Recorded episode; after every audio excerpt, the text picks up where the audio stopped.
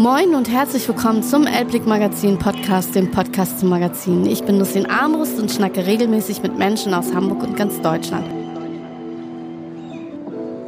Heute zu Gast Cornelius Riem, Geschäftsführer des Verbalis bei Hamburgs und Berlin. Ich, kann, ich, ich persönlich empfinde es so, ich bekomme das Feedback von Mitarbeitern, die Gäste kriegen das auch mit. Also das ist, glaube ich, die Grundlage des Erfolges, dass man einfach authentisch bleibt. Heute zum zweiten Mal zu Gast Anja Mönnig.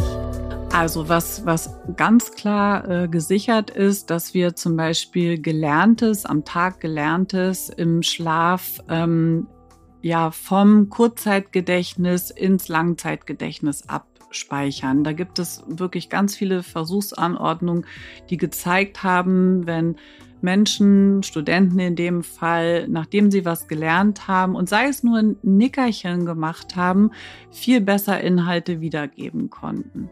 Also wir brauchen den Schlaf, um wirklich zu erinnern, zu lernen, zu memorieren. Saskia Weigel verrät uns, was das Jahr 2023 bereithält.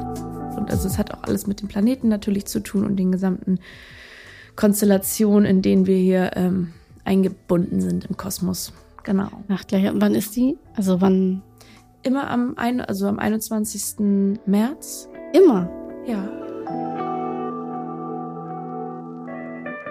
Zu einem ganz persönlichen Gespräch kam der Gründer von Fritz Cola, Mirko Wolf Wiegert. Aber 7000 Euro ist voll wenig, finde ich tatsächlich, oder? Naja, das ist jetzt 20 Jahre her.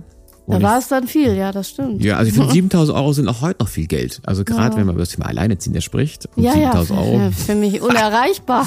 es ist ich verdammt viel Geld. Habe ich nicht auf meinem Konto, kann ich ehrlich zugeben. Und ich habe das als Student quasi irgendwo nebenher halt gearbeitet und verdient, hm. auch seitlich und so. Heute zu Gast Jan Schabe.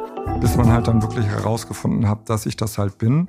Das heißt, ich erkenne Leute nur anhand der Stimme, der Körperhaltung, der Kleidung, der Frisur, aber niemals an dem Gesicht. Das war mir gar nicht bewusst, weil wenn man da ein Leben lang mit lebt, dann denkt man immer, man erkennt die Leute am Gesicht. Aber das ist nicht so. Und das ist für mich oft schwierig, wenn ich einen Lieferanten treffe, der eigentlich in München lebt und auf einmal in Hamburg bei mir vor der Straße steht irgendwie, ähm, dass ich dann überhaupt nicht weiß, wer das ist. Und das nehmen na klar viele verwechseln das mit Arroganz, Gleichgültigkeit, Oberflächlichkeit.